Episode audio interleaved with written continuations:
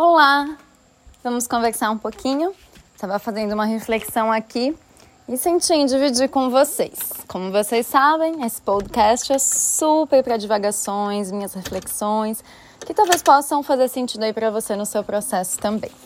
Então hoje eu quero conversar com você sobre formas de você se presentear, de você se mimar. Aquele tal do eu mereço. Eu sinto que muitas pessoas fazem isso através da alimentação. E eu confesso que eu também, né? Gosto de mimar com um bom chocolate, gosto de, mimar, de me mimar com uma taça de vinho, com uma taça de espumante, às vezes com uma pizza, com um bom pedaço de bolo. Mas isso são raras vezes, raras exceções. Porque eu me privo? Não.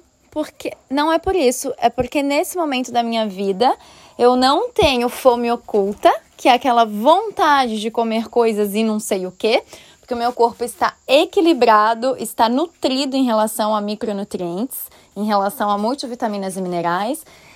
Eu também já refinei meu paladar, porque se eu estivesse falando com você há oito anos atrás, antes de eu iniciar meu processo com a minha coach lá em São Paulo, eu iria estar tá falando que eu tinha comprado duas caixas de bis agora para comer no lanche da tarde e estaria super feliz em relação a isso. Porém, hoje meu paladar já foi refinado. Conforme eu fui mudando a minha alimentação, eu não, eu acho ruim, eu não tenho vontade. É, vou te dar um exemplo. Açaí, qualquer açaí, eu acho horrível. Agora, um açaí da Oakberry ou açaí da Herbalife, por exemplo, eu amo. Por que, que eu amo esses e não gosto de qualquer um? Porque os outros são adoçados com coisas horríveis, né? Xarope de guaraná e etc. Então, pro meu paladar é muito doce.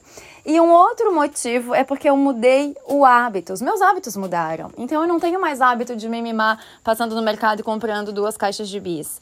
Isso para mim não faz mais sentido. Então, hoje eu, como alguns de vocês sabem, né? Eu positivei para Covid é, alguns dias atrás, passei super bem, mas o cansa eu sinto um cansaço que não é de mim, né? É um cansaço e uma falta de força para as coisas do cotidiano. E hoje a minha intenção era ir para o Pilates logo cedo, como eu faço normalmente, e após o Pilates já ir treinar na Box F, na minha academia de treino de alta intensidade.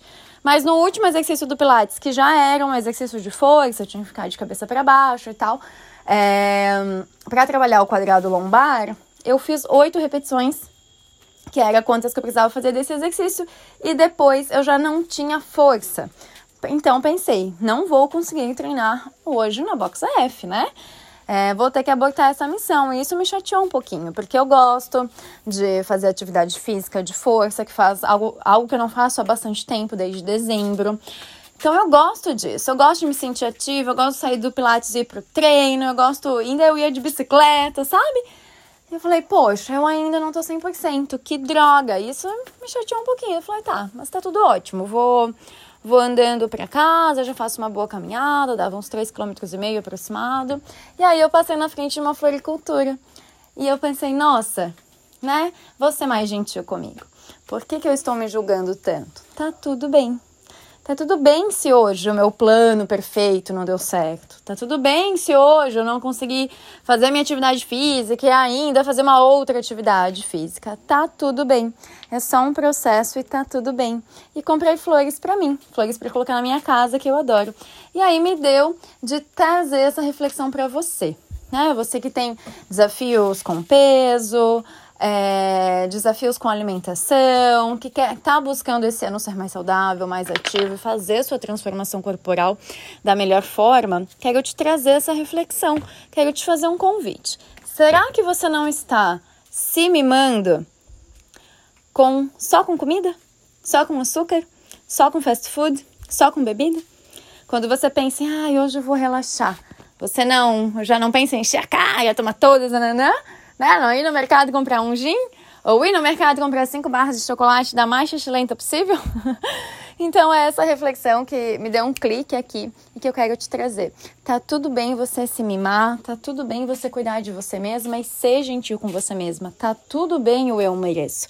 Mas muda essa chavinha.